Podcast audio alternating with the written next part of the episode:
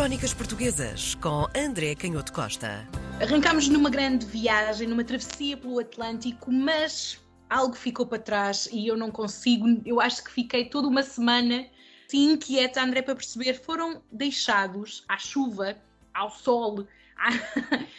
foram deixados livros em Lisboa enquanto a família real portuguesa partiu em direção ao Brasil. O que é que aconteceram aos livros? É verdade, os livros ficaram nos caixotes, eles tinham sido preparados para seguir com a família real, mas no meio de todo aquele desespero e de toda aquela improvisação para que a armada seguisse o mais rapidamente possível, uma vez que já se anunciavam os exércitos franceses às portas de, de Lisboa, a verdade é que esses livros ali ficaram, como tu dizias e bem, e isso depois deu origem a uma correspondência muito importante sobre o que fazer com os livros, porque os bibliotecários que ficaram em Portugal começaram imediatamente a escrever para o Rio de Janeiro, depois da família real lá ter chegado, para saber o que podiam fazer, o que deviam fazer. E muitos desses bibliotecários até tinham o, o interesse de acompanhar a família real, porque a maioria das pessoas que conseguiu, perante a crise política, que era também uma crise económica do Reino de Portugal, muita gente percebeu que havia uma deslocação da corte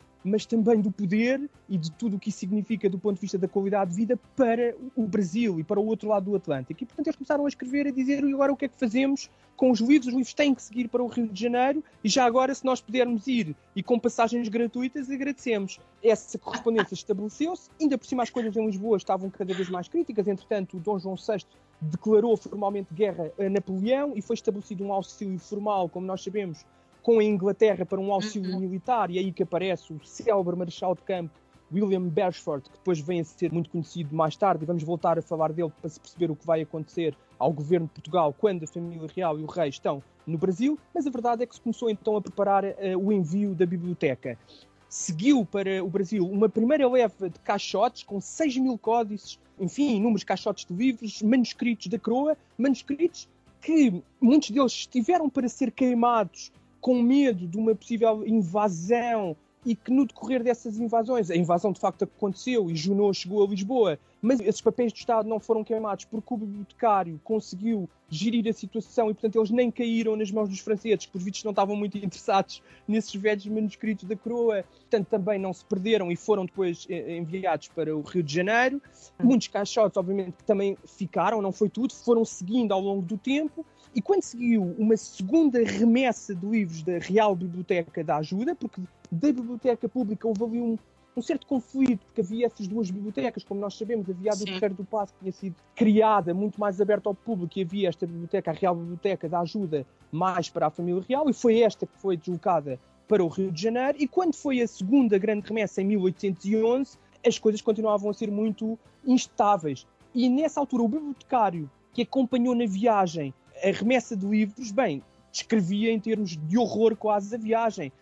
O navio seguia com 550 pessoas, toda a gente vomitava praticamente, à exceção deste bibliotecário que uh, se sentia um felizardo. Ao oitavo dia, a água já não se podia beber, pelo menos tinham que retirar os bichos da água para, para a água ficar minimamente potável. Lançavam ao mar barris com carne salgada podre, as cordas estavam podres, as velas, como eu dizia, avariadas, rasgavam-se uh, ao vento, a tripulação não prestava e, portanto, dizia o bibliotecário se tiverem o azar de ocorrer um temporal, lá vai a biblioteca para o fundo do mar. Mas a verdade é que a biblioteca não foi para o fundo do mar, resistiu de facto àquela primeira intempérie em Belém, resistiu à viagem para o Brasil e em novembro de 1811 já tinham chegado ao Rio de Janeiro 317 caixotes de livros. A biblioteca foi instalada no Hospital dos Irmãos da Ordem Terceira do Carmo, no Rio de Janeiro, obrigando a retirar uma enfermaria inteira de doentes para lá colocar os livros. Mas queixava-se, entretanto, as pessoas, é verdade, que a situação também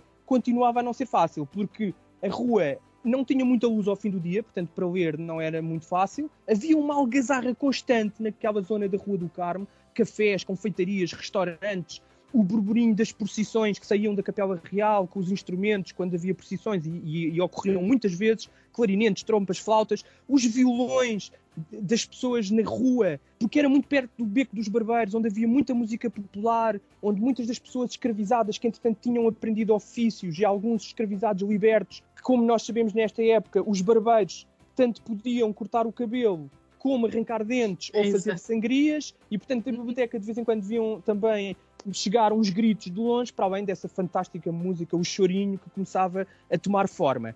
E com poucos funcionários, entre 1811 e 1813, só 20 livros parecem ter sido requisitados. O Dom Pedro e o Dom Miguel eram os principais leitores, requisitaram 5 livros cada um e a biblioteca numa primeira fase não tinha grande utilidade. Mas quando chegamos a 1814, e esta história é muito bem contada por um grande livro da Lívia Schwartz, A Longa Viagem da Biblioteca dos Reis, quando chegamos a 1814, a biblioteca foi finalmente aberta a um público mais vasto e considerada a maior biblioteca da América com 60 mil volumes. Não era um tamanho prodigioso, se nós compararmos com a biblioteca do Terreiro do Passo ou do, do Passo Real em 1755, destruída pelo terremoto, tinha 70 mil, mas para uma biblioteca criada de novo, esses 60 mil volumes eram já consideráveis. Não era de facto um prodígio, mas era o sinal de uma nova época e de que algo